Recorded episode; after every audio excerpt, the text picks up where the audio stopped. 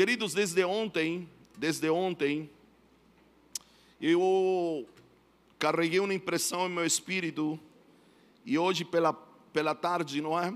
Eu quero acreditar que pela ação do Espírito, não pela feijoada que nós comemos, mas eu não consegui descansar muito bem assim, e eu me deitei, mas eu, o Espírito, e eu tinha uma impressão desde ontem e hoje pela tarde, não é?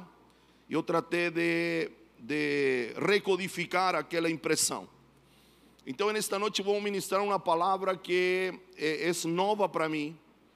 Entendo que esta palavra não está completa ainda, mas nesta noite eu quero obedecer e nessa obediência eu vou arriscar e liberar o meu rasgunho ainda, não é? O meu, mas em Deus está completa esta palavra. Amém? Então, talvez algumas coisas não estejam tão ordenadas como as ministrações anteriores, mas eu quero obedecer ao Senhor. E eu quero liberar esta palavra nesta noite sobre a sua vida. Amém? Então quero que você possa abrir comigo. Fez, ainda eu estou numa transição, não é uma transição da, da tecnologia e o papel, tá entendendo? Então eu fiz um esqueminha no papel primeiro e depois eu tratei de ampliar isso, tratando de entender a vontade do Senhor. Amém? E estou dando testemunho disso para que você possa estar orando por mim enquanto eu estou ministrando, ok? É porque é pão fresco, não que o outro não seja, mas veio agora de tarde, não é? Você está quentinho, por assim dizer, saiu do forno. E também queria pedir, não é? Talvez no final, pastor, se vocês poderiam orar por mim. Eu estou enfrentando alguns desafios, não é? Este tempo de retorno como pastor, como igreja estou enfrentando alguns desafios e eu, eh, cantando, adorando aqui com vocês, e eu entendi que eu preciso que vocês orem por mim.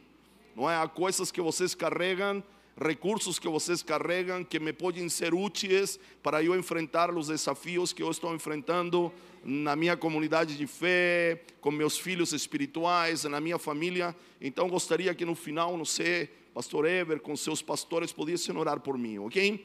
Eh, eu, eu acho tão lindo isso quando a gente se torna vulnerável ao corpo de Cristo, ao toque do corpo de Cristo. Então, nesta noite cantando, não é aqui com vocês, o Senhor disse para mim: não perca essa oportunidade, que eles possam orar por você. Amém? Vamos lá então, é, segunda de Samuel.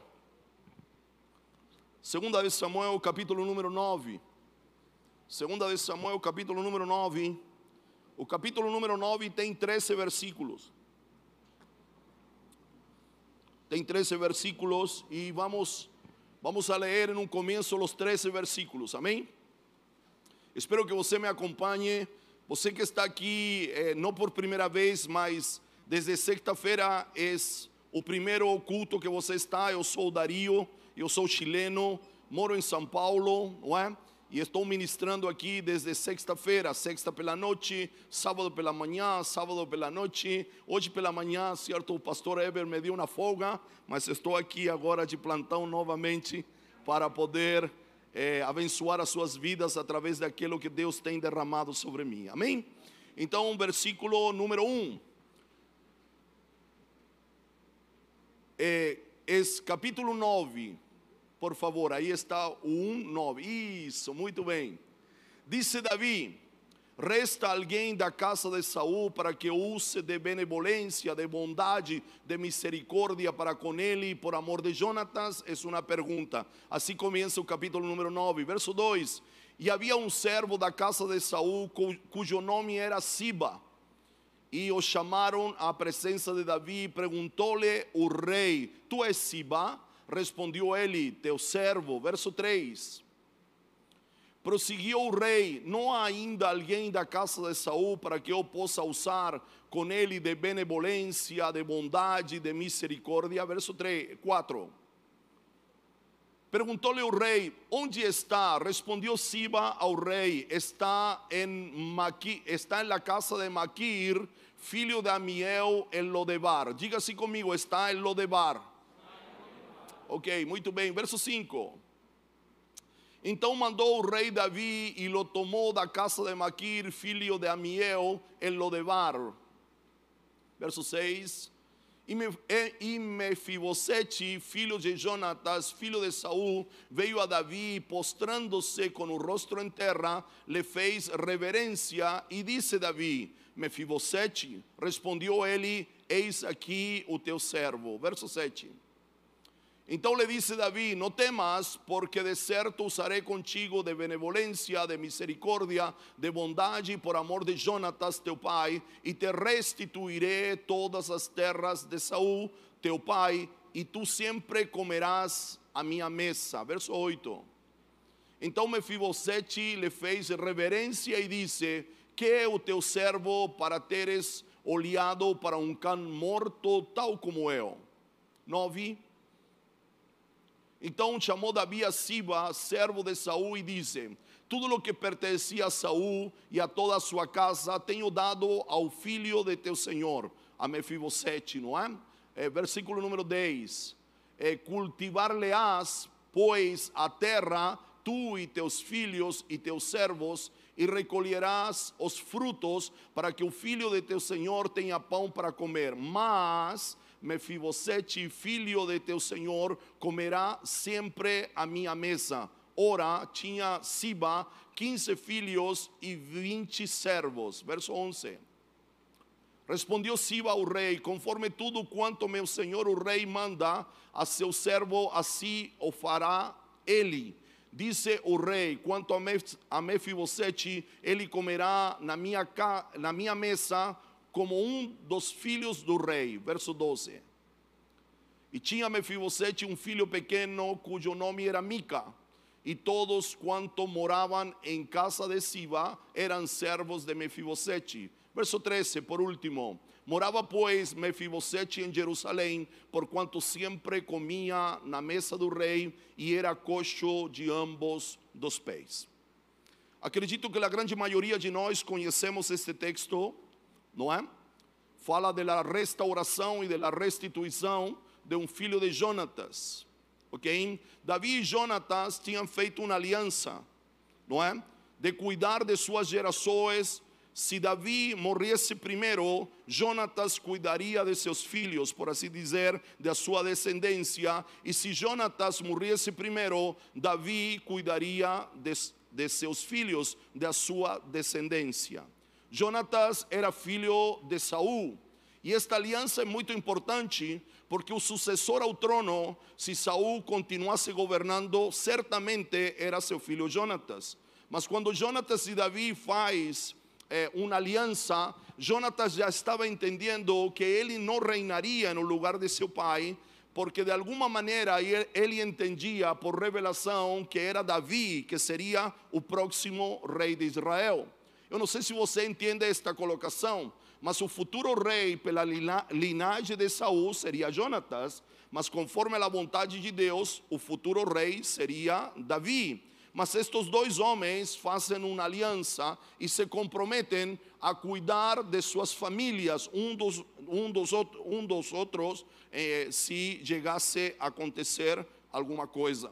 Lamentavelmente, mesmo eh, Jonatas sabendo que seria Davi, certo, que reinaria no lugar de seu pai, por emoção, e aqui não é meu tema, mas talvez você pode refletir, por, por laços emocionais, por laços almáticos, Jonatas se aliança, poderíamos dizer assim, ou fica perto de seu pai, que, que, que é um pensamento lógico, não é? Não vou abandonar meu pai, mas ele se une a Saul, certo? E não se une a Davi, e com Saul ele encontra a morte. Porque às vezes, quando nos aliançamos pela emoção com pessoas erradas, não vou lhe dizer que a gente morre fisicamente, mas a gente tem perdas. Ok? Mesmo que Jonatas era filho, e você diz, mas era filho, não tinha outra coisa a não ser ficar do lado de seu pai. Jonatas teve uma decisão, ele decidiu, ele decidiu, por assim dizer, morrer do lado de seu pai, que governar junto com o próximo rei de Israel. Certamente, como mínimo, Jonatas seria o general do exército de Davi, se ele decidisse, não é, acompanhar a Davi mas por lazos emocionais, e vou insistir nisto, por lazos almáticos, às vezes a gente toma uma decisão que não é a correta e esta decisão nos traz perda. Não vou dizer que nos traz morte, mas a palavra morte é sinônimo de perda. Quando alguém morre, a gente diz assim: perdi um amigo, perdi um ente querido. Então, quando nos associamos com uma pessoa ou fazemos aliança com uma pessoa com base nas nossas emoções, com base nos nossos laços almáticos, certamente vamos a ter perdas. Jonatas se aliançou com seu pai e morreu no campo de batalha no mesmo dia que seu pai morreu. Passou o tempo, não é? E Davi foi reconhecido rei e uma das primeiras ações de Davi como rei foi perguntar, assim começa este capítulo, com uma pergunta: existe alguém da casa de Saul, da família de Jonatas, que eu possa exercer bondade e misericórdia? E aí você vê todo esse texto, ele chama um servo, não é? Que era eh, que servia a essa casa, Siba, e pergunta: tem algum filho, algum parente? E Siba diz: olha, tem um filho de Jonatas não é? é Mefibosete e ele mora em Lodebar. E eu pedi para você pronunciar ou repetir juntamente comigo a palavra Lodebar, não é? Porque é, Lo é um prefixo e, e Lodebar vem de uma, de la mesma raiz de Dabar. E Dabar é palavra. Então, Lodebar significa um lugar onde não há palavras um lugar de silêncio, um lugar de reclusão, um lugar eh, distante, um lugar árido, um lugar seco, um lugar de solidão. E, e, essa expressão é muito importante e em algum momento ela vai tomar muito sentido para nós enquanto nós estamos falando esta palavra. E Davi manda buscar este homem. Este homem era paralítico, não é? Quando seu pai e seu avô morreram, eh, chegou a notícia na sua casa e sua ama, ama se chama don, eh, ama de leite, a babá que cuidava deste menino, lo tomou em um colo, não é? E saiu fugindo juntamente com ele. Quando chegou a notícia que seu avô, o rei Saul, e seu pai Jonatas tinha morto. E nesta fuga, neste escape, não é? Por medo, não é? Por preservar a vida, esta babá tropeça e deixa cair um menino e o golpe foi tão violento que o menino ficou, certo, eh, paralítico. Ok? Este era Mefibosete. Davi lo faz vir, ele se apresenta a Davi e Davi lhe restitui aquilo que tinha pertencido tanto a seu avô Saul como ao seu pai Jonatas e lo faz assentar na sua mesa, coloca, abre as portas da sua casa, Davi, de seu palácio, e lo trata como um filho, e lo restaura na sua posição, e lo faz assentar na sua mesa. Essa é a história, ok? En esta noite eu quero falar de alguns princípios que en este texto eh, saltaram não é? Quando eu fiz a minha leitura, várias leituras, alguns princípios saltaram e eu quero compartilhar com vocês. E nesta noite são sete princípios. Foi até onde deu a minha cabeça. Ok? Não é sete porque sete é o número de Deus. Poderiam ter sido oito, nove, dez. Talvez você vá ler e vai encontrar mais do que eu. É, são sete porque até onde deu meu cérebro, por assim dizer, hasta onde eu fui é, conduzido por Deus, ok? ¿Por qué estoy diciendo eso? Para retirar eh, lo místico muchas veces que está sobre un número 7, ¿no es? No es una cabala esto, no es, no es, una, no es una brujería de, del número 7, por así decir, ¿no es? Eso es cabala, ¿ok? Não, sino número 7 porque foi hasta onde meu entendimento me ajudou e me facilitou para chegar. Eh, estes sete princípios acredito que são altamente aplicáveis em tudo aquilo que Deus vem tratando conosco a partir de sexta-feira. É decir, um novo tempo que Deus está reservando para nós, para esta casa, se fará necessários que a gente possa se mover em estes sete princípios ou mais não é? Para que nós possamos é, ver lo novo, nos apropriar do novo e desfrutar daquilo que Deus está trazendo como novo, ok?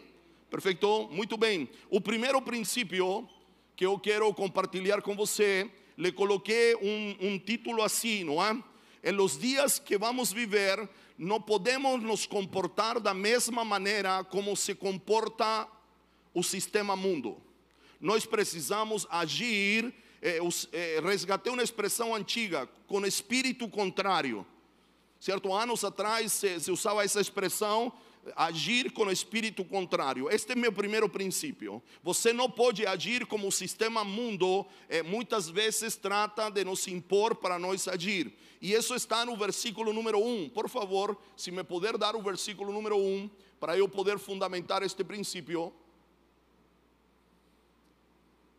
Segunda de Samuel, capítulo 9, verso número 1.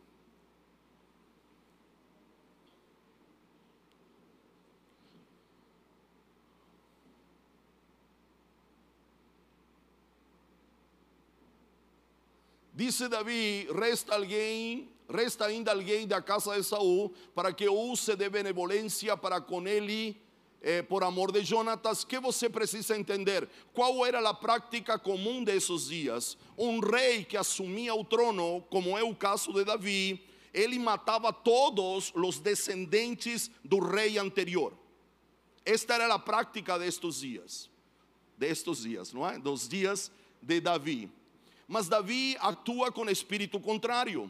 Que se esperava de Davi? Que ele acabasse com todos los miembros de la casa de Saúl. ¿Por qué los reyes hacían eso? Para que los que eran familiares del rey anterior no provocasen un levante, una conspiración para tirar el gobierno de ese rey que estaba siendo establecido.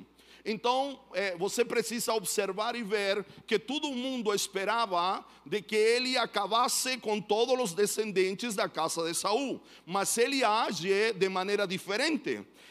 Ele, age de maneira contrária, ele não segue, não é a maneira corriqueira de fazer as coisas, ele não segue, certo, como diríamos assim, o que o sistema mundo impõe para ele. Ao contrário, ele pergunta: se ainda ficava alguém da casa de Saul ou descendente de Jonatas, mas não para matá-lo, não para aniquilá-lo, mas para exercer benevolência sobre a vida daqueles que ficaram.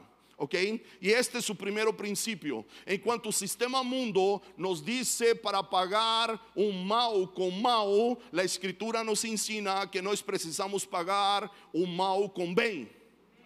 Amém? Quando nos, eh, quando nos defraudam, nós precisamos perdoar. Assim que diz a Escritura: quando alguém, nós nos sentimos abusados, a Escritura diz: caminhe uma milha mais com ele. Então, este é o primeiro princípio. Se você, nos próximos dias, tentar retribuir, se posso dizer assim, com a mesma moeda que te pagaram, por assim dizer, você não conseguirá se apropriar daquilo que Deus está trazendo como novo de Deus sobre nossas vidas. Deus espera o apóstolo Paulo aos Romanos, capítulo número 12, ele diz que nós não podemos tomar a forma do mundo, nós precisamos nos transformar através da renovação de nosso pensamento. Então, o primeiro princípio para os dias futuros, para essas para desfrutar de aquilo novo que a gente vem falando, você e eu não podemos actuar da mesma maneira, não podemos agir da mesma maneira, não podemos proceder da mesma maneira. Eu vou confessar para você que muitas vezes a nossa alma grita, não é? Sim ou não? Ou só a minha que grita? É, quando alguém nos fere, o que a gente quer fazer? Ferir maior, não é? Não é? É dizer, este cara fez isso comigo, ele me, me ultrapassou, é, ultrapassou, como se diz? Me enganou, isso, obrigado pastor, ele me enganou, eu também vou retribuir a mesma moeda. Aprendemos com Davi, e para mim este foi, é, por assim dizer, de los sete, para mim isto me chamou muito a atenção, porque na, a nossa alma é vingativa. Amém? Sim ou não? A gente quer retribuir não à mesma altura, mas um pouco pior daquilo que nos trataram. Se ele não me ajudou, por que eu vou ajudar ele? Ele nunca me ajudou. Por que eu vou visitar ele? Ele nunca me visitou. Ok? Então, o primeiro princípio estabelecido é que eu preciso agir de maneira contrária àquilo que o sistema mundo estabeleceu. Por quê? Porque eu não sou deste mundo. Eu sou de Deus, eu estou aqui de passagem, tão só, eu sou peregrino em terra estranha e quando eu actuo diferente a lo que o sistema mundo estabelece, eu estou manifestando o reino de Deus sobre a face da terra. Porque o reino de Deus não, não só se manifesta quando estamos aqui, o reino de Deus se manifesta através de nossas atitudes, através de nossos pensamentos. Ok? Muito bem, esse é o primeiro princípio. Eu queria que a gente pudesse ver um texto para reforçar esta ideia. Primera de Pedro, capítulo 2, verso 21 ao 23. Primera de Pedro.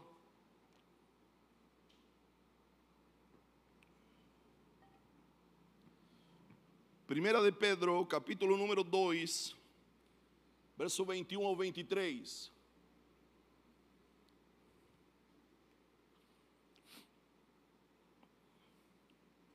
Observe aqui, porque para isto fostes chamados, porquanto também Cristo padeceu por vós, deixando-vos exemplo. O Senhor nos deixou exemplo disto para que sigais as suas pisadas. Verso 22. Ele não cometeu pecado, nem sua boca se achou engano. Verso 23 sendo injuriado, não injuriava. Olha que declaração linda. É dizer, ele não pagou com a mesma moeda. Sendo injuriado, ele não injuriava. E quando padecia, não ameaçava. Não é? Mas se entregava-se àquele que julga justamente. Esta tem que ser a nossa atitude. Eu não posso, não é, tomar a justiça nas minhas mãos. Às vezes a gente confunde justiça com justiceiro. Não é? Na história brasileira, não é? No passado, tem um personagem que eu lo uso quando falo de justiceiro, que era Lampião. Ele era um cangaceiro, não é verdade? E ele fazia justiça com as suas próprias mãos. Ele e Maria Bonita, não é? Vocês que conhecem a história melhor do que eu. Então a gente não pode ser um cangaceiro de Jesus, por assim dizer. A gente tem que entregar a justiça em las mãos de Deus que faz justa todas as coisas. Mas nós não podemos tomar em nossas mãos essa justiça. Entenda muito bem: justiça é uma coisa, ser justiceiro é outra. Ok? Muito bem. Segundo princípio, versículo número 3, por favor, de segunda de Samuel, capítulo número 9, verso número 2. Perdão, verso número 3, segundo princípio. Enquanto chega, disse: Disse-lhe o rei, não é? A Siba: Não há alguém da casa de Saul que, para que use de benevolência, eh, para que use da bondade de Deus para com ele. Então Siba respondeu ao rei: Ainda há um filho de Jonatas aleijado de ambos dos pés. Ok? Acho que está aí, certo? Perfeito. Muito bem. O segundo princípio é: não carregue culpa por aquilo que você não é culpado. Uau! Ok? Não se sienta culpado por situações que não são culpa sua. Ok? É o que acontece aqui. A paralisia, certo? Cita que este, verso 3, por favor, querida, volta um. Diz que eh, este moço era, eh, prosseguiu o rei, não ainda da casa de Saul, para que eu possa usar de benevolência Ok, o 3 meu está um pouquinho diferente. É, é, respondió Siba, me falta uma parte aí, certo? Há um moço que é paralítico, não é? Observe, não foi ele que causou a sua paralisia. Como lhe contei anteriormente, e isso está no capítulo 4, você que está anotando ou quer conferir, capítulo número 4, verso 4, de segunda de Samuel, que la ama dele, a, bab, a babá dele lo pegou e en la fuga lo deixou cair e ele, certo, perdeu a mobilidade das suas duas pernas. Não cometa o mesmo erro de Mefibosete. Mefibosete carregou este estigma e nós vamos ver daqui a pouco da sua paralisia, mas não foi ele que ocasionou sua paralisia, foi a babá que lo deixou cair. Então eu coloquei aqui: não, não se condene por situações que você não é o culpado. Ok? Agora observe aqui: há situações que nós passamos na vida, não é? Altos e baixos, problemas financeiros, problemas eh, de relacionamento, alguns conflitos na vida que não são porque nós pecamos, que não são porque nós erramos. Quantos de vocês passaram por um deserto financeiro mesmo sendo fiéis com Deus? Eu já passei. E a gente se pergunta assim: por que estou passando por tudo isto? Se eu sou fiel ao Senhor, eu entrego o que pertence ao Senhor e estou passando por um aperto financeiro. Quando, queridos, passamos por uma situação de aperto, essa é a palavra, pastor, de aperto, certo? Seja na família, seja na ordem financeira, em qualquer área da nossa vida, e com o Espírito Santo nós vasculhamos a nossa vida e percebemos que não, não estamos fazendo nada errado. Eu tenho duas razões pelas quais passamos por essa situação. Primeiro, porque Deus nos quer ensinar algo. Ok? E segundo, porque precisamos conhecer aspectos do caráter de Deus que se estivesse tudo bem, não conheceríamos. Me está acompanhando? Porque tudo não é fruto de pecado. Você está aqui ou não? ok? Precisamos entender que Deus permite certas coisas em nossa vida porque Ele quer que lo conheçamos de maneira mais profunda, mais ampla e quer que nós aprendamos o que ainda nós não aprendemos. Mas este erro de Mefibosete é muito comum em nós. Quando nos acontece algo imprevisto, algo que não esperamos, um momento difícil da vida, a gente como bom ser humano, a gente começa a buscar culpados e muitas vezes terminamos nos culpando a nós mesmos e isto produz uma marca. Isto produz em nós uma paralisia semelhante a la que produziu a queda em. Mefibosete tinha uma paralisia física, mas quando nós carregamos uma culpa, por assim dizer, que não é a minha culpa, isto produz uma paralisia espiritual, uma paralisia emocional, uma paralisia psicológica que nos impede de caminhar o caminho proposto pelo Senhor. Me faço entender?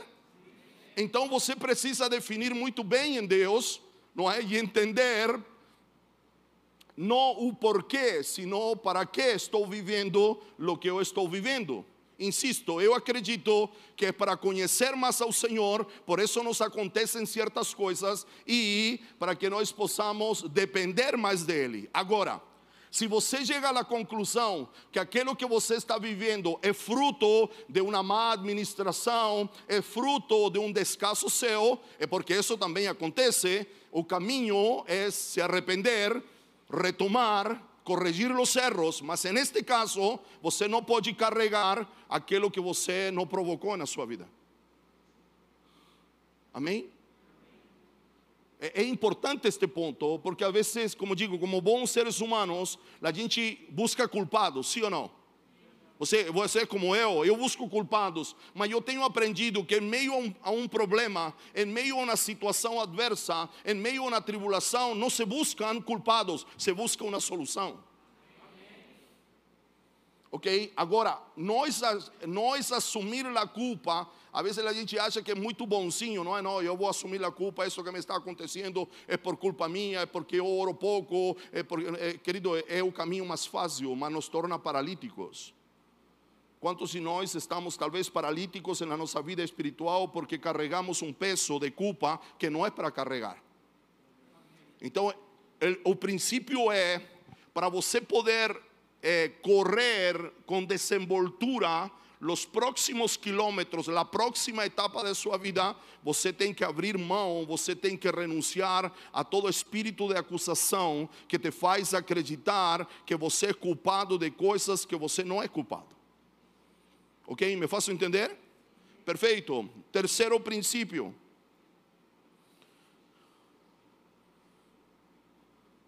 Terceiro princípio, verso número 4, por favor. Verso número 4. Olha que interessante. Então perguntou o rei: Onde está? Aqui não está como pergunta, certo? Mas é uma pergunta: Onde está? Porque depois diz: respondeu Siba. Então é uma pergunta. Eu gostaria que, se você está anotando, ou você grifa, certo, na sua Bíblia, é, grife esta pergunta: Onde está o descendiente de Saul? Onde está? Ok? Dice, onde está? E respondeu Siba ao rei, está na casa de Maquir, filho de Amiel, em Lodebar. Eh, terceiro princípio, coloquei aqui.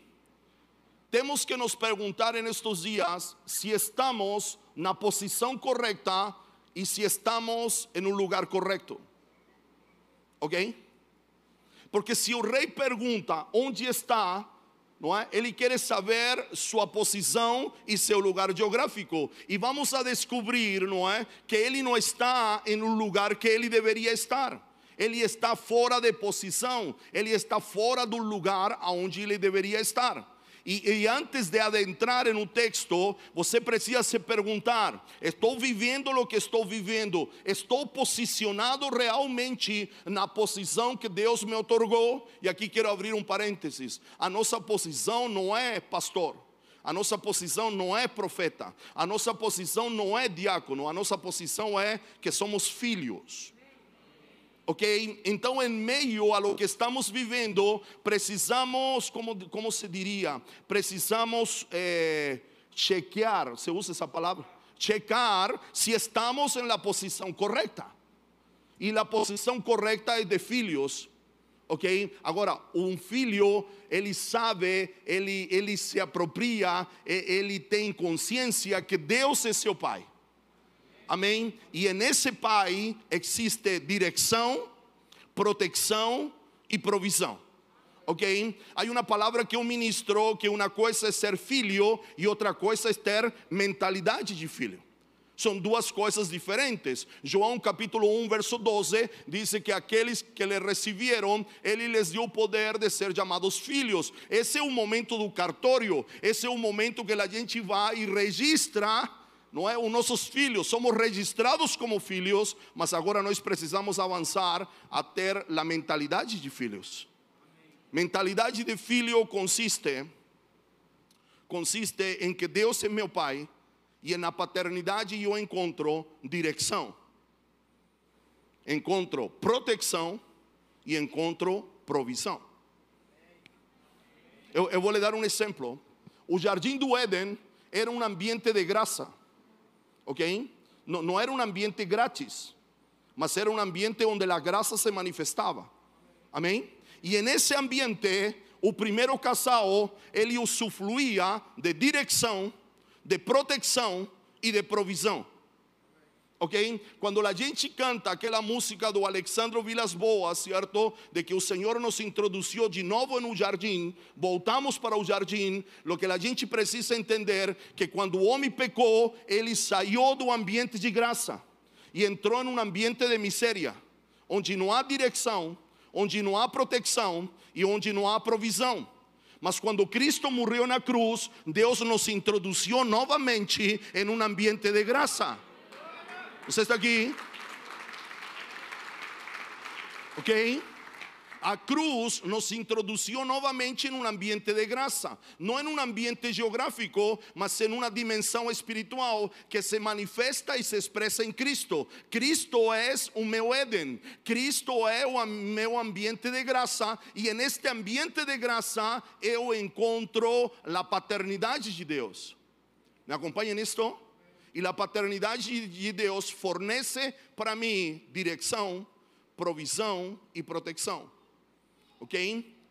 Você precisa ter muito claro isto, porque no momento do conflito, quando os problemas vêm, vêm, se a gente diz, não sei o que fazer, é nesse momento que parece que você está sendo removido da sua posição, porque o filho, ele pode demorar, mas ele entende que é seu pai quem traz direção para a sua vida.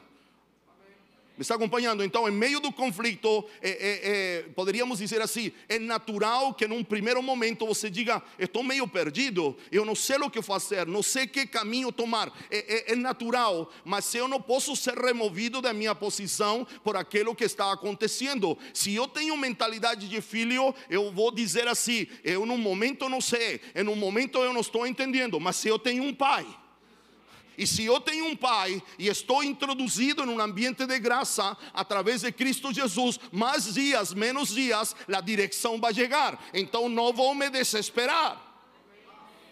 Me está acompanhando? Eh, eh, outro aspecto, não é? Estou precisando de proteção e, e a situação que eu estou vivendo parece que me deixa exposto, parece que me deixa vulnerável. É próprio, certo, do ser humano sentir temor das situações que vai acontecer, que vai acontecer comigo, como vou cuidar de minha casa, como vou prover para minha casa. Não tem problema, mas novamente eu preciso dizer, mas eu sou filho. E Deus é meu protetor. Ok? Debaixo de suas asas eu estou seguro. Las asas de Deus, queridos, são os braços de Cristo. Cristo é meu lugar seguro. Cristo é a fenda da rocha. Em Ele eu estou guardado. Em Ele eu estou protegido. Então, se eu começo a, a buscar proteção em outras coisas, estou sendo removido da minha posição. O mesmo acontece com provisão. Não é? Ele é meu provedor. Isso não quer dizer que eu não vou ter uma gestão, não é verdade? Agora, se quando me falta alguma coisa, a primeira coisa que eu faço é correr para o gerente, é correr para um empréstimo, estou sendo removido da minha posição. Porque quem é filho vai esperar a direção e a provisão que vem de meu pai, porque ele é meu pai. Então, este, este moço, ele não estava no lugar correto. Ele estava em outro lugar. Ele estava em Lodebar. E como a gente falou no começo, Lodebar significa lugar de silêncio, lugar de exclusão, lugar de, estar escondido pela vergonha de, de aquilo que me aconteceu. ¿Me acompanha? E sabe o que é interessante? Que Mefibosete significa aquele que rompe a vergonha aquilo que rompe com lo que é vergonhoso. Mas Mefibosete está tomado por vergonha ao ponto de se isolar, ao ponto de morar em um lugar de exclusão, ao ponto de morar em um lugar e se associar com pessoas que não têm esperança. Ele está em Lodebar.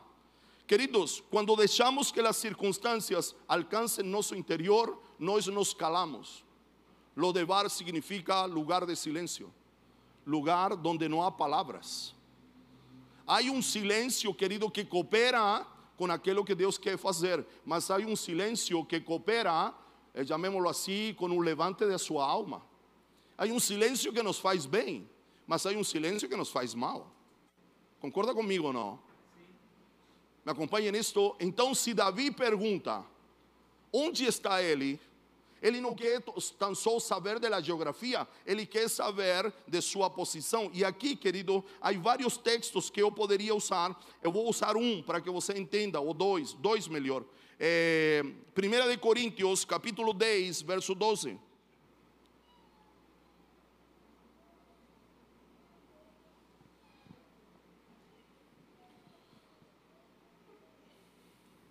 Lembre-se que estes princípios nos vão ajudar a caminhar, a entender, a compreender e nos apropriar de aquilo que ainda não chegou. Nos estamos preparando para aquilo que ainda não vimos, mas está por acontecer, está saindo à luz, como o Senhor diz, através da vida do profeta Isaías. 1 Coríntios capítulo 10, verso 12. Antes de ler o texto, você precisa entender que Paulo está falando da peregrinação de Israel no deserto. Ele está interpretando a jornada do deserto e aplicando os dias do Novo Testamento. E, e surge este texto: diz: Aquele, pois, que pensa estar em pé, olhe que não caia. Esse texto a gente lo usa para o pecado, mas está dentro desse contexto. Se está referindo a uma geração que ficou prostrada no deserto. Se você lê o contexto, Paulo está falando da jornada no deserto. Ele vai dizer que todos comeram do mesmo alimento espiritual, beberam da mesma bebida espiritual, mas ficaram postrados en un deserto. Esa palabra prostrado es su antónimo de esta declaración. Aquele, pois, que pensa estar de pé e o antônimo é prostrado, certo? Olhe para que não caia. Lo que Paulo está dizendo que indiferente de las circunstâncias que nós vivemos, nós precisamos manter a nossa posição, a nossa posição de filhos.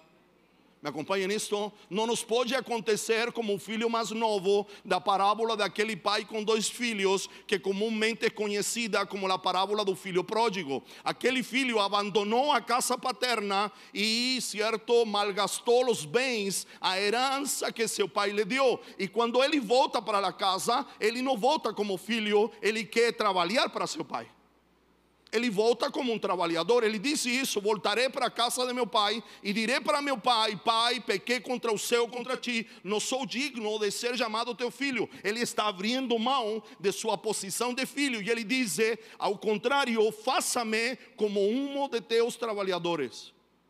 Porque ele pensou, estando longe da casa, que mesmo um trabalhador, mesmo um trabalhador, tem pão na sua casa e ele comia o alimento dos porcos. Me está acompanhando?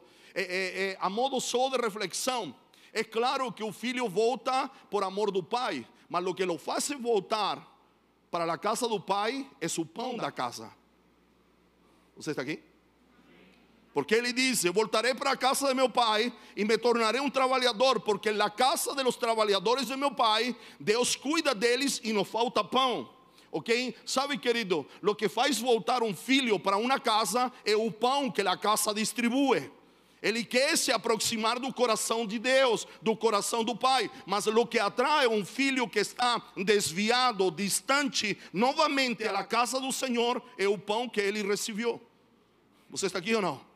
A gente não volta porque o ambiente é legal. A gente não volta necessariamente porque o louvor é legal, sendo que tudo isso é muito importante, mas diz: naquele lugar Deus falou comigo, naquele lugar Deus trouxe palavra para mim, então eu vou voltar a esse lugar, porque o que faz voltar um filho pródigo à casa é o pão que ele experimentou. É o que disse o filho: voltarei para a casa de meu pai, porque até na casa mais simples há pão.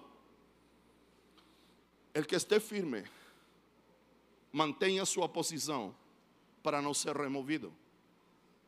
Há outro texto que eu quero usá-lo aqui, Hebreus capítulo 2, verso 1. Você me está acompanhando, não é? Querido, eu, eu tenho tanta convicção que, mesmo que esta palavra não está pronta, é para ser liberada hoje, neste lugar porque ela vai te preparar, ela vai te dar subsídio, ela vai te dar plataforma, ela te está indicando como se conduzir em um futuro próximo. E eu quero lhe dizer que você será provado e você se lembrará desta palavra já a partir de manhã, por que não dizer já a partir desta noite? Talvez você vai chegar em casa e você vai ter que agir com espírito contrário a uma situação que está acontecendo lá na tua casa. Não pense que isto vai demorar muito, não. Você vai chegar em casa e vai haver uma situação, certo? E você vai querer, eu vou colocar um exemplo assim, enfiar a mão em alguém. E o Senhor dirá: não pague mal com mal. Porque se você quer entender, compreender os dias que estou manifestando na sua vida, você não pode agir, não é da mesma maneira, você tem que agir com um espírito contrário. Me está acompanhando? Então talvez não pense, ah, mas isso não é para agora, isso é para, é, para, um, para um futuro. Sim, é para um futuro próximo, mas que começa, se vamos terminar aqui 8 horas, 8 e meia, certo? A partir, digamos que vamos terminar 8 e meia, 9 horas, 21 horas esta palavra começa a se tornar realidade na sua vida eh, a las 21 horas e um minuto. Você vai ser testado por esta palavra. Então tome atenção, não é só uma palavra assim para ouvi-la, mas é uma palavra para que depois você possa eh, vê-la de novo lá no canal do YouTube, não é, não, é, não é isso? E você possa mastigar ela. Hebreus capítulo 2, verso 1. 2. capítulo 2, verso 1. Observe, por isso convém aquilo que lhe acabei de dizer. Por isso é importante, por isso convém atentarmos ou tomarmos atenção com mais diligência para as coisas que ouvimos. Está acompanhando ou não? Lembra um testemunho que eu contei o sábado aqui pela manhã? Que quando eu aconselho um casal e ele vem com um problema e ele diz, pastor, estou passando isso na minha casa, com minha esposa, com meus filhos, enquanto ele fala, eu estou pensando, se ele tivesse tomado mais atenção, atenção com diligência à palavra de 21 dias atrás, certamente ele teria recursos para tratar a situação que ele está vivendo hoje, mas como ele não tomou atenção, hoje ele está pedindo socorro, está pedindo ajuda. Olha o que disse o apóstolo aos Hebreus: por isso convém atentarmos mais diligentemente, ou seja, com mais diligência, com mais atenção, não é? Para, que, para as coisas que ouvimos, se está referindo à palavra de Deus, se está referindo à voz de Deus para que em tempo algum sejamos desviados dela, ou seja, nos mantenhamos firmes na nossa posição. Ok? Os dentes de leite, queridos, se removem facilmente porque não tem raiz. Para que mantenhamos a nossa posição como filhos, isso demanda que tenhamos raízes, raízes fortes. E isso, raízes fortes e profundas, aponta para a maturidade. Que não quer se submeter ao processo de maturidade, certo? O vento vai arrancar, os dentes vão cair porque não tem raiz, porque não tem fundamento que o sustente. Ok? Me está acompanhando? Observe muito bem. É, quarto princípio, versículo número 8 de segunda de Samuel, capítulo número 9. Voltemos para lá. Estou dando trabalho aí para. De trabalho todos estes dias, não é? Isso, muito bem. Então Mefibosete lhe fez uma reverência e disse: Que é teu servo para teres olhado para ele como um cão morto, tal como eu? Observe. É, Mefibosete foi tomado de tal maneira pelo ambiente no qual ele vivia que ele se considera um cão morto. Essa expressão na escritura é o, o, chamamos assim, um nível mais baixo que um homem pode chegar na sua autoestima. Ok? Então ele, ele explica aqui que ele foi consumido pelo ambiente. Ele estava em um lugar de humilhação, em um lugar de silêncio. Ele morava em Lodebar e o ambiente o consumiu. Tanto é que quando ele veio, e aqui você pode fazer um estudo particular, que se passou na mente de Mefibosete quando Siba chegou na sua casa e disse para ele: O rei quer ver você. Para mim, certo, a viagem de Mefibosete até Davi foi um tormento. Porque certamente ele tinha em mente o que começamos dizendo no primeiro princípio: Davi me está chamando para me matar.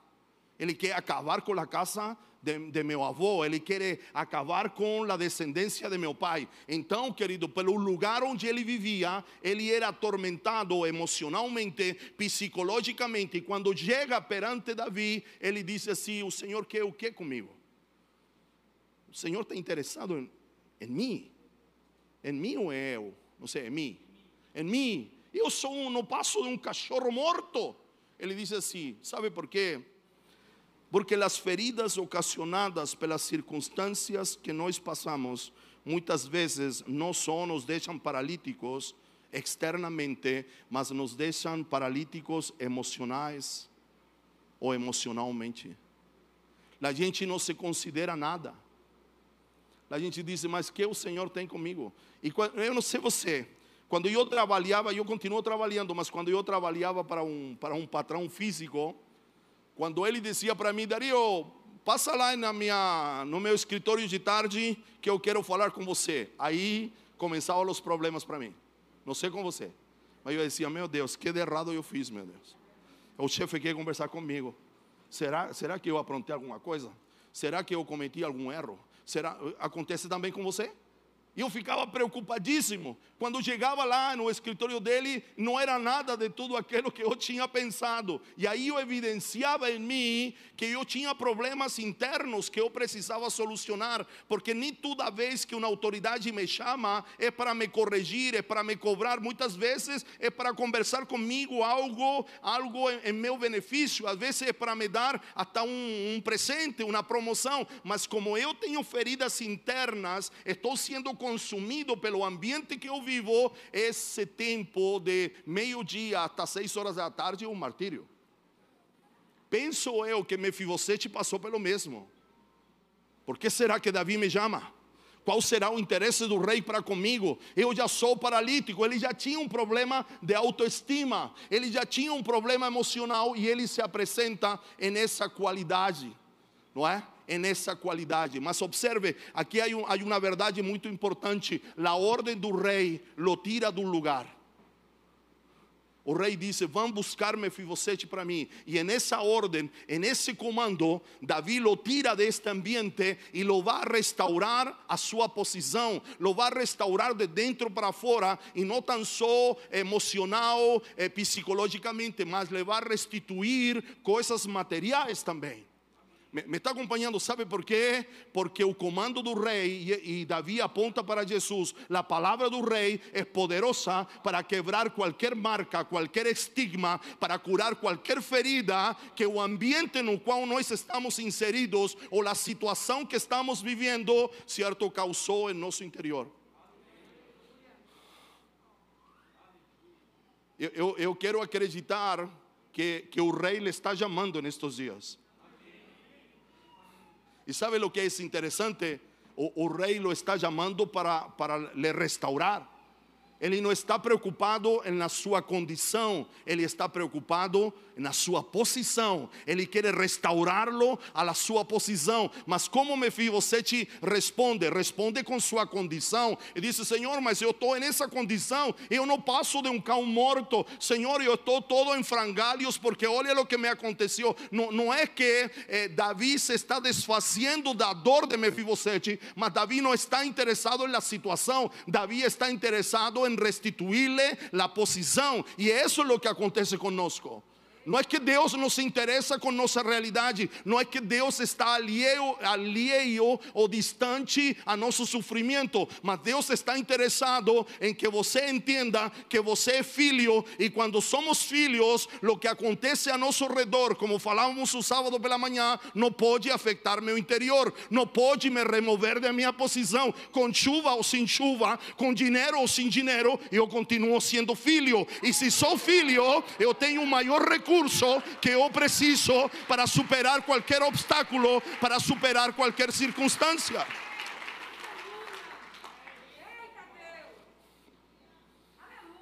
Então, queridos, apresente-se como filho. Tenha a resposta, eh, como dizer, coerente Lembra aquele paralítico que estava perto do tanque lá em João capítulo número 5? Jesus pergunta para ele: Você quer ser curado? E ele responde com suas condições. Ele diz: Ah, mas eu não tenho que me meta no tanque. Ah, quando eu me esforço, sempre alguém chega primeiro e eu não consigo ser curado. Mas Jesus não perguntou isso.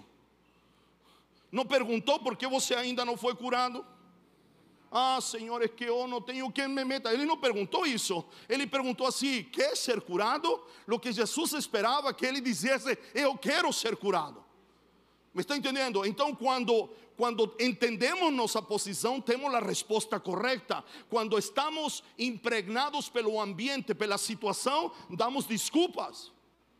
Ah, Senhor, que não fui curado porque o que chega primeiro no tanque é curado, não é? Era uma lenda urbana que o anjo descia, agitava as águas e o que primeiro mergulhasse no tanque era curado. Jesus não perguntou isso. Muitas vezes nós queremos explicar para, para Deus coisas que Ele não perguntou. Porque estamos impregnados do ambiente. Lo de bar consumiu ¿Cierto? E, e, era, e, observe para que você tenha uma ideia. Lodebar era como um leprosario. Todos los que estaban amargurados, estaban feridos, se refugiaban en Lodebar. Vivían distantes. impregnados de uma realidade. Por isso ele responde: O Senhor tem interesse comigo. Qual é o interesse com o Senhor? Qual é o interesse do Senhor para comigo? Eu não passo de um cão de um cão morto. Insisto, essa expressão significa eu já estou, ou eu me sinto, estou em um nível mais baixo. Então, querido, a verdade disto não se apresente a Deus com, como na sua condição. Deus quer preservar em você a sua posição. E olha que interessante, não sei se é aqui. Cachorro morto. Então, tracelo de Lodebar. Versículo número 7, por favor. Observe como Davi responde à pergunta. Fantástico isto. Versículo número 7. Ou, ou como Davi responde ao cão morto. Então lhe disse Davi: Não temas. Se Davi disse não temas, é porque percebeu que Mefibosete estava com medo. Medo de ser morto. Não é? Lo primeiro que ele diz: Não temas, porque de certo usarei contigo de benevolência de bondade, de misericórdia, por amor de Jonatas. E isto é muito importante para nós. Sabe por quê? Porque Deus usa de benevolência, de misericórdia, de bondade. Ele manifesta graça sobre nós, não porque nós somos bonzinhos, sino por seu filho, que é a figura de Jonatas. É por Cristo que Deus derrama sobre nós a sua benevolência, a sua bondade. Não é por mérito nosso. Tanto é que ele vai dizer: é porque eu tenho uma aliança. E Deus nos beneficia porque a nova aliança não é a aliança que Deus fez com você. A nova aliança não é uma aliança que eu faço com Deus. A nova aliança é a aliança que Deus fez com seu filho. ¿Me está acompanhando? Isso é nova aliança. Quando ele levanta o cálice da ceia e diz: Este é o cálice da nova aliança me está acompanhando? Ele está dizendo: Eu tenho uma aliança com meu Pai, e se vocês estão em mim, se vocês fazem parte do corpo de Cristo, não é? Vocês estão nesta aliança, porque a nova aliança não é de Deus com o homem, a nova aliança é de Deus com seu filho, e todos aqueles que estão no filho desfrutam desta aliança. É o mesmo que aqui disse Davi: disse, olha, eu vou exercer benevolência para com você, não, mas não por seu, sua situação, não por seu mérito, não porque você fez certo ou fez errado, sino porque eu fiz uma aliança com teu pai. Há uma aliança anterior, então ele diz: eh, por amor de Jonatas, teu pai, e te restituirei todas as terras de Saul, teu pai e sempre comerás na minha mesa. Este texto é fantástico, sabe por quê? Porque ele não só lhe restitui a posição, ele lhe restitui as terras e ele lhe restitui a comunhão, porque mesa é comunhão. Cada vez que a escritura aparece mesa, aparece de, é, é, sinônimo de comunhão. Ele não está só sendo restaurado, ele não, Davi não está dando uma esmola para Mefibosete. Eh, Davi está preocupado, se posso dizer assim, inquieto a restituir em la totalidade, certo, em sua posição, aquilo que ele perdeu materialmente na sua dignidade, ele está restituindo a comunhão, porque a mesa é comunhão. Por isso, Apocalipse capítulo 3, verso 20, o Senhor falando com a igreja de Laodiceia, ele disse assim: Eu estou à porta e bato. Se você abrir, porque ele tinha botado Cristo para fora, eh, a igreja de la Odisseia se tornou independente, eles administravam agora, por isso que ele bate a porta. Se bate a porta é porque ele está do lado de fora. Sim ou não? Você está aqui? Agora, se ele está do lado de fora, certo? Ele não deveria estar do lado de fora, ele deveria estar do lado de dentro, porque quando eu fui encontrado por Cristo Jesus, ele passou a habitar dentro de mim, ele mora em mim através de seu espírito. Então, a Odisseia tinha botado ele para fora, eles mandavam, eles conduziam e o Cristo estava do lado de fora. Ele disse: Estou à porta e bato. Se alguém abrir a porta, eu entrarei e cearei com ele. Em outras palavras, me sentarei à mesa contigo e comerei contigo. Ele está dizendo a Odisseia: há uma chance para ti. Me deixa entrar, me deixa retomar o governo e eu restauro a comunhão que nós tínhamos antes. Então, Davi não restaura só as poses, a dignidade, mas também restaura sua posição restaura quem ele é. Quinto princípio.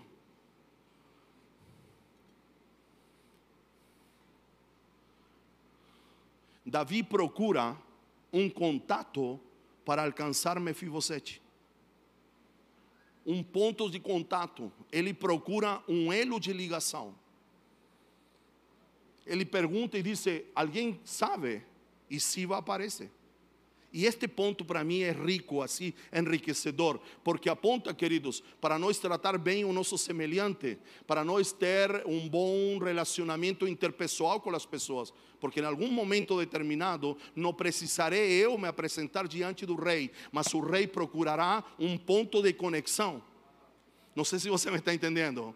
Me está entendendo? Talvez você está lá em, em Lodebar ou, ou, passando uma tristeza, mas Deus vai perguntar para alguém e vai dizer: E que está acontecendo com Dario? E alguém vai aparecer e dizer: Não, Dario está acontecendo isso e aquilo. Ah, então vá buscar ele para mim.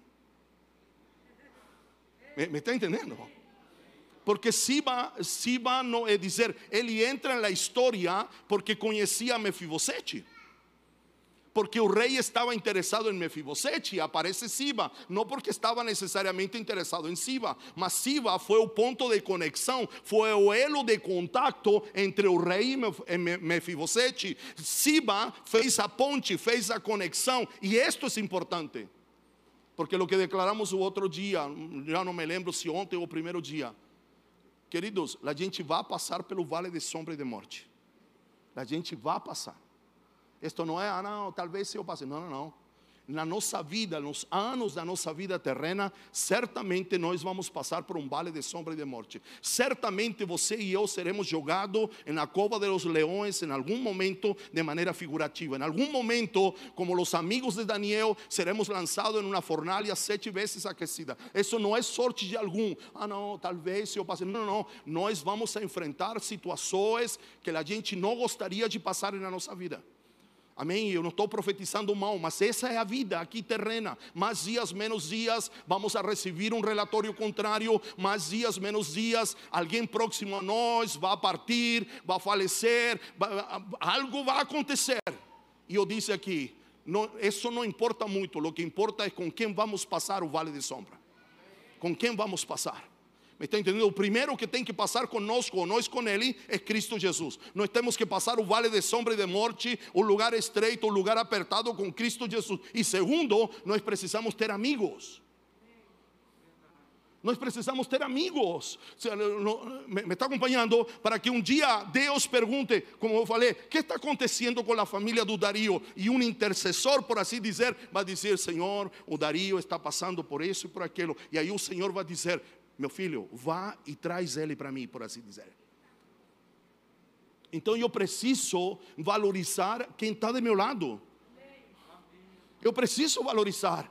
Porque a gente não sabe quem Deus vai usar para me alcançar, me restituir a minha posição, restituir a minha identidade. Porque mais dias, menos dias, eu posso entrar em um buraco. Mais dias, menos dias, eu posso passar pelo vale de sombra e de morte. E isto não é ser fraco porque até Jesus passou pelo Getsemane dele. Ou não? Claro, em meio a toda a missão, Jesus passou por um momento difícil. Um momento difícil de Jesus não se chamou vale de sombra e de morte, mas se chamou Getsemane. E aí ele estava aflito, a sua alma estava aflita, ao ponto, não é, de transpirar suor de sangue.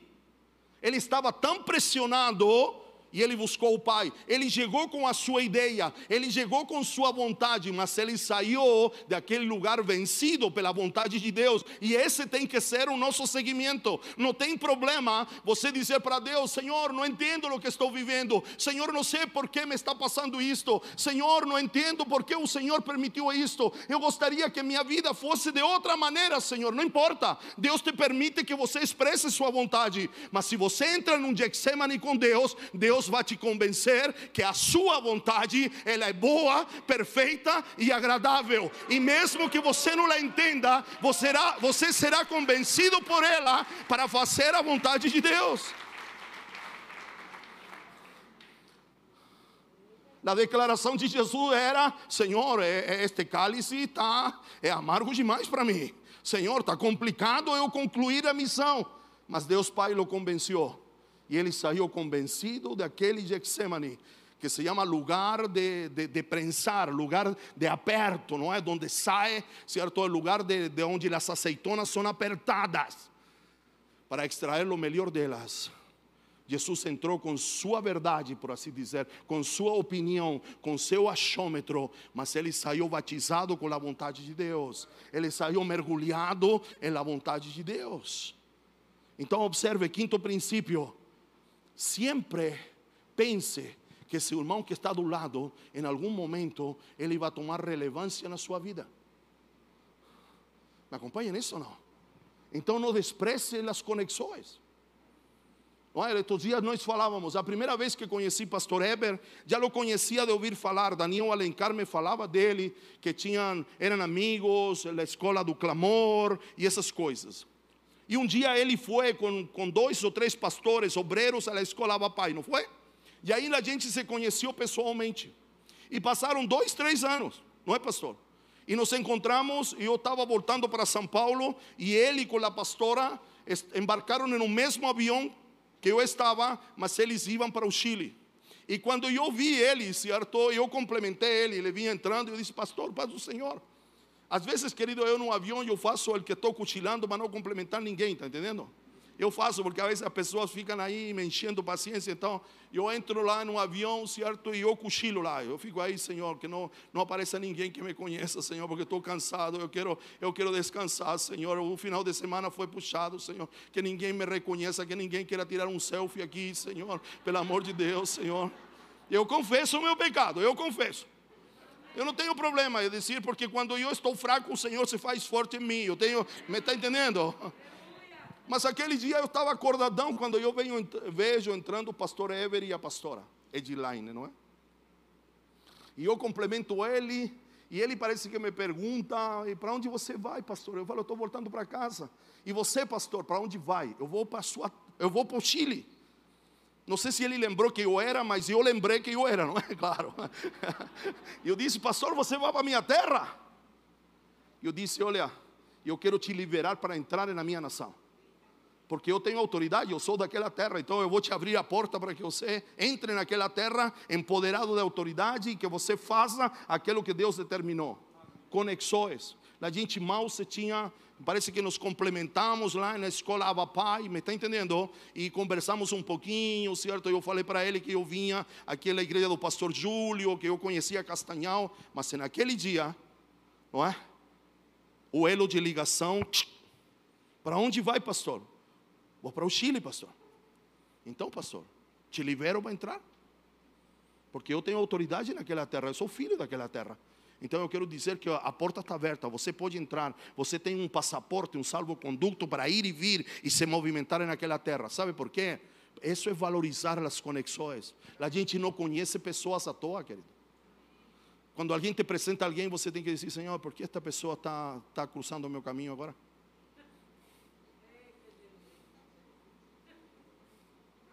Por quê? Por que esta pessoa se aproximou de mim agora?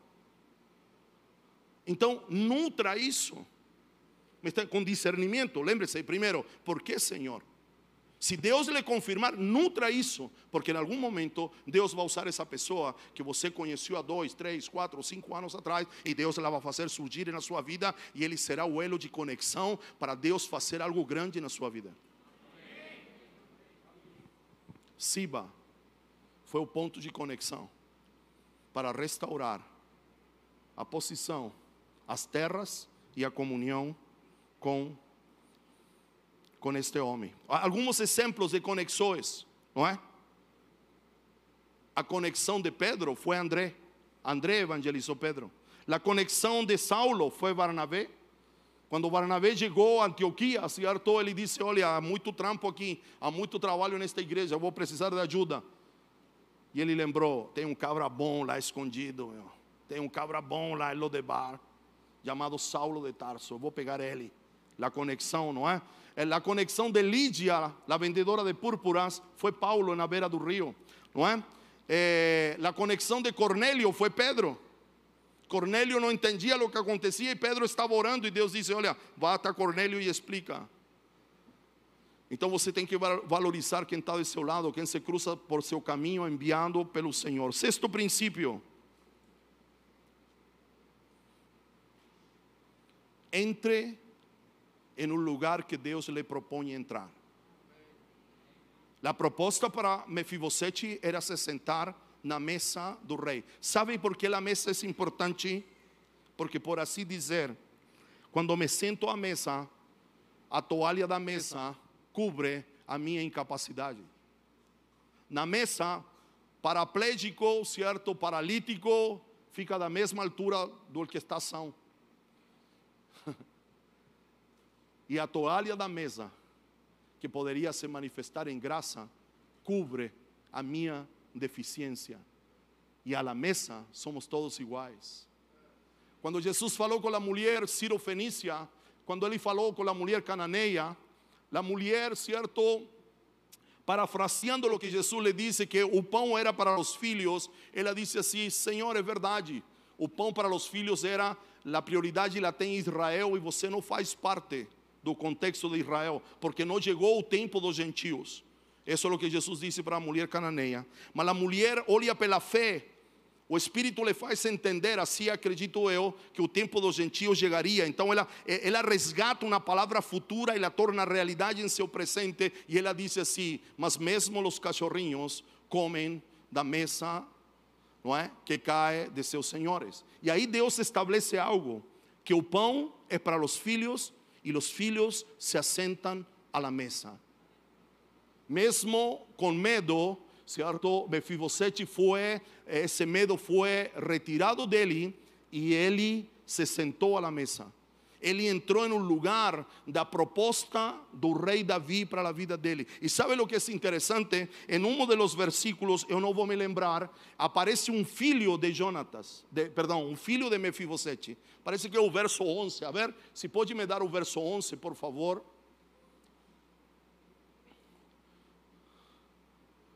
Dice, respondió Siba conforme a todo quanto o Senhor me deu doce, por favor. E tinha Mefibosete um filho pequeno. Aí a gente se pergunta: e esse filho?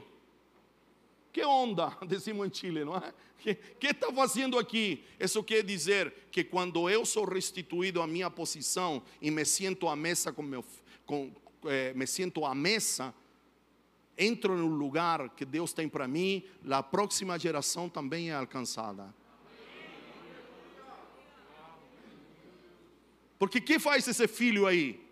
Sabe o que esse filho faz aí? Que o que Davi está fazendo por Mefibosete não afeta só o Mefibosete, afeta o filho também dele. Me está acompanhando? Mas para isso nós precisamos nos assentar à mesa. Para isso nós precisamos adentrar em um lugar que Deus tem para nós. Nós precisamos adentrar em esse lugar novo, por assim dizer, em essas novas experiências que Deus tem para nós. Nós não podemos ficar aquém. Nós não podemos ficar deste outro lado da porta, como nós aprendemos ontem. Se a porta está aberta, que se faz com uma porta aberta? Se atravessa se passa pela porta, não se fica contemplando a porta, não ficamos olhando, não ficamos esperando confirmação. Ah, será que é de Deus? Será não? É de Deus, é uma porta aberta. Meus olhos estão abertos, eu estou enxergando a porta de oportunidade que Deus preparou para mim. Então eu vou adentrar, eu vou tomar posse, eu vou me apropriar daquele lugar, não é que Deus reservou para mim neste novo tempo.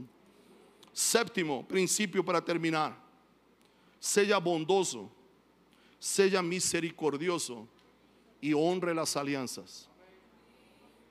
Que foi o que Davi fez.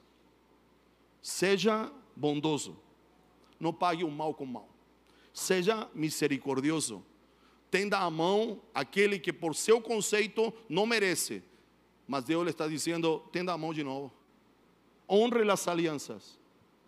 Há muitos tipos de aliança, queridos, não é? Há alianças de propósito, quando dois homens se unem para alcançar o mesmo propósito: homens, mulheres, famílias, igrejas. Mas honre as alianças, honre o propósito, honre a amizade, honre o companheirismo. Honre, certo, seu irmão que se senta aí de seu lado, aquele companheiro de luta, não é? Aquele que faz parte da tua comunidade de fé, aquele que faz parte do teu grupo de convívio, assim se chama aqui, não é? Como um grupo pequeno, cuide dele, ame ele, certo? Respeite a aliança que você tem com ele, para que você possa adentrar e se apropriar em aquilo que Deus preparou para você. A conclusão desta palavra é que Deus quer restituir a sua vida. mas não só materialmente, porque muitas vezes falamos só de restituição material. Deus quer lhe restituir a posição. Deus quer lhe restituir a comunhão. Deus quer lhe restituir a mesa. Amém. Deus quer nos restituir a comunhão. Talvez você, estes dias de pandemia, te mantiveram à la margem, na beira do caminho. Há um cego que vivia na beira do caminho, chamado Bartimeu. Mas Jesus o tirou da beira do caminho, o tirou da periferia e o trouxe para o centro da sua vontade. A pastora que veio aqui orar pela saúde, ela diz isso, não é? Ela declarou isso. E eu quero crer que o Senhor te está tirando da periferia e o Senhor te está colocando sentado à mesa. Se estes dias de pandemia eh, fragilizaram, deterioraram a tua comunhão e isso te impede muitas vezes de caminhar, não é? Não foi você que pediu os dias de pandemia, mas os dias de pandemia eh, te, te, te, tornaram como meio eh, assim te, te atrapalharam teu caminhar, você está tendo dificuldade para preservar a comunhão, o Senhor te está chamando nesta noite, porque Ele quer restabelecer a comunhão contigo e que você restabeleça a comunhão com seus irmãos. Se estes dias, por alguma razão, geraram alguma paralisia, não é emocional, física, psicológica na tua vida, o Senhor te está chamando para restaurar a comunhão.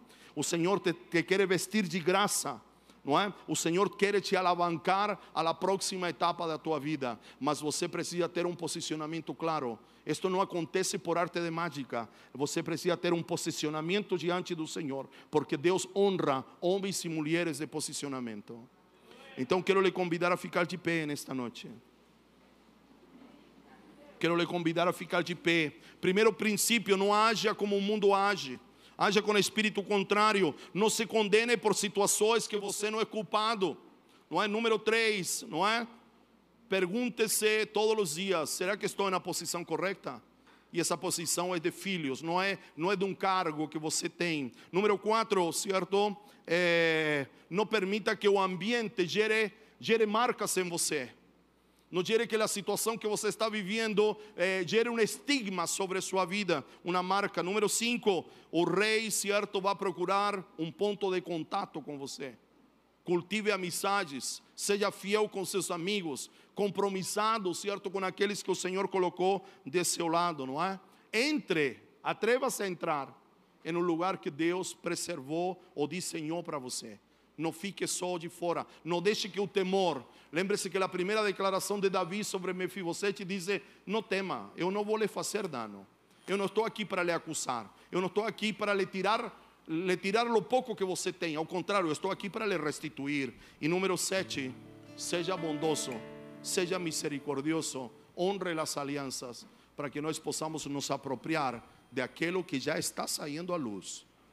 Hay coisa nova que está saindo à luz nossos olhos foram ativados e nós vamos a começar a perceber, mas nós precisamos ter posicionamentos claros. Senhor, nesta noite, liberamos esta palavra nesta casa, mesmo que ela não esteja completa, eu reconheço, Senhor, mas eu prefiro, Senhor, ser obediente a ser perfeccionista, Senhor.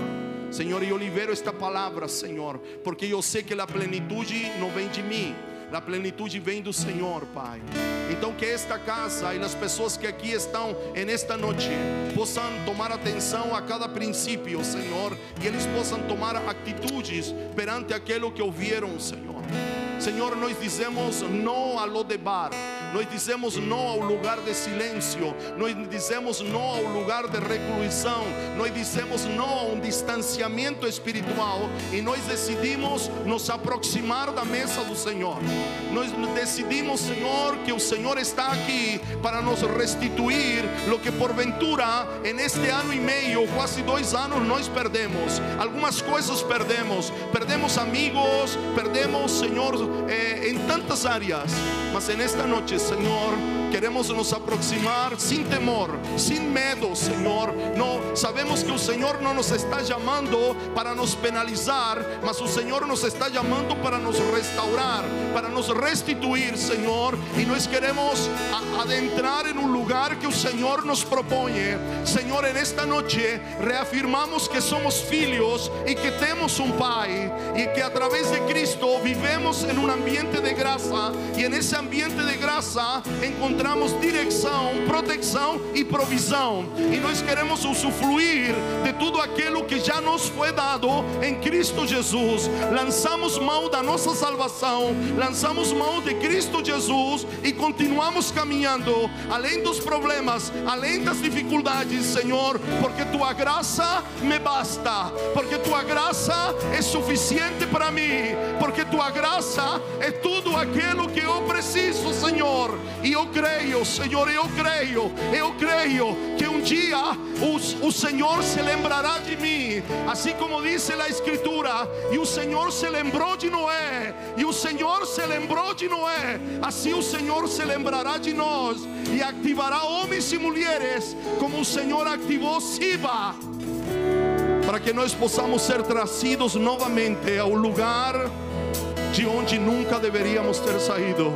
Senhor, nos active em bondade, nos active em misericórdia. Senhor, nos faça homens e mulheres conscientes da aliança, Senhor, e que possamos respeitar e preservar as alianças que temos sobre esta terra. Declaramos que somos homens e mulheres de aliança. Senhor, declaramos que entendemos na verdade eterna e espiritual de uma aliança e nos comprometemos, Senhor, a conservar esta aliança. Seja aliança em um matrimônio, seja aliança de propósito, seja aliança como a que Davi fez com Jonatas, Senhor. Senhor, decidimos en esta noche de livre, espontânea vontade, caminhar sobre estes passos, Senhor, caminhar sobre estes princípios e decimos sim para a proposta do Senhor. En esta noite, como igreja reunida neste lugar, dizemos sim para a tua proposta, dizemos sim para teu querer, Senhor. Eu en esta noite me sumo a esta casa e eu digo sim para a tua vontade. Senhor, eu digo sim para a vontade de los próximos dias. Eu digo sim, Senhor. Eu digo sim. Acontecerá conforme o Senhor. Seremos surpreendidos por grandes coisas, por grandes milagres. Recibiremos boas notícias. Não será só más notícias, mas teremos boas notícias. Teremos testemunhos para contar porque o Senhor nos está chamando de volta à mesa. Não importa a nossa deficiência, não importa a nossa fraqueza, a graça nos cubre, a graça nos transforma, a graça, Senhor, tira as nossas limitações e las transforma em habilidades, Senhor.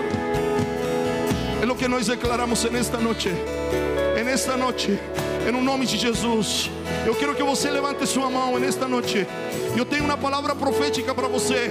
Se porventura você está em Lodebar, em um lugar triste, em um lugar seco, em um lugar de incomunicação, em um lugar onde não há palavras, parece que o louvor foi embora, oh, a gratidão foi embora.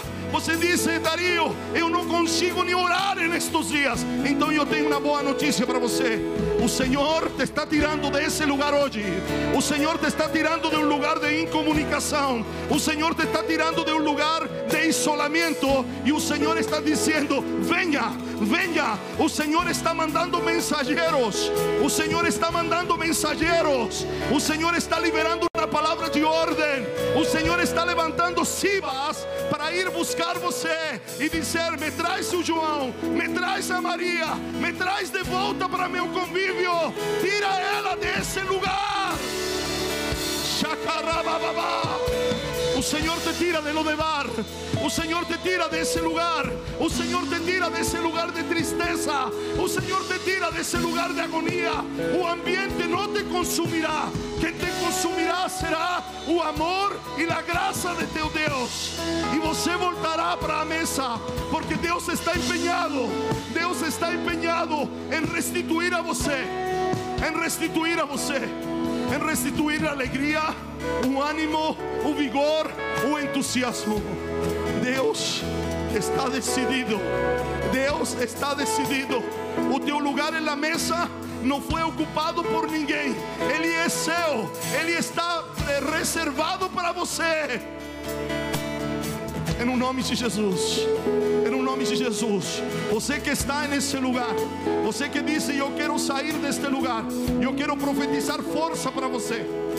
Força para você. Talvez você está como Mefibosete disse: eh, Dario, eu não consigo sair por minha própria conta. Parece que estou paralisado. Parece que meus pés não funcionam, não reagem. Não tenha problema. Porque a força do Senhor virá sobre ti. A força do Senhor virá sobre ti. A força do Senhor virá sobre ti. E você terá disposição. Você terá ânimo. Sabe o que eu vejo? Sabe a impressão que eu tenho? É como uma fisioterapia, um passo de cada vez. É como alguém que está com problemas para caminhar e o Senhor disse: Vamos, meu filho, um passo de cada vez. E aí o Senhor está contigo, o Espírito Santo está como aquele fisioterapeuta te ajudando para que você possa dar um passo de cada vez. O Senhor tem toda a intenção de te tirar desse lugar. E o Senhor te viste de força. O Senhor te viste de alegria.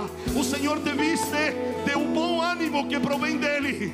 Então eu lhe digo nesta noite: prepare-se para sair daquele lugar. Prepare-se para sair daquele lugar. Prepare-se para deixar tudo para trás e se voltar a sentar em la mesa do rei. Essa é a intenção do Senhor. Essa é a intenção do Senhor. A intenção de todo pai é ter seus filhos reunidos ao redor da mesa. Não há maior alegria quando um pai reúne seus filhos ao redor da mesa. Esse é o convite desta noite. O Senhor te está chamando para que você se siente à mesa como filho, como filho, porque o Senhor te está restaurando a posição, o Senhor está restaurando a comunhão, o Senhor te está vestindo com seu amor e com a sua graça. Levante suas mãos, levante suas mãos, adore ao Senhor. Não poderíamos terminar de melhor maneira nesta noite. Ah, não poderíamos terminar palavra. A sexta-feira foi bom, ontem foi bom, mas hoje está sendo melhor que ontem, porque aquilo que Deus faz em um presente sempre será melhor que o passado. Lembre-se disso. Tudo o que Deus faz agora é melhor que o que Ele fez ontem. Então adore, adore ao Senhor. Adore,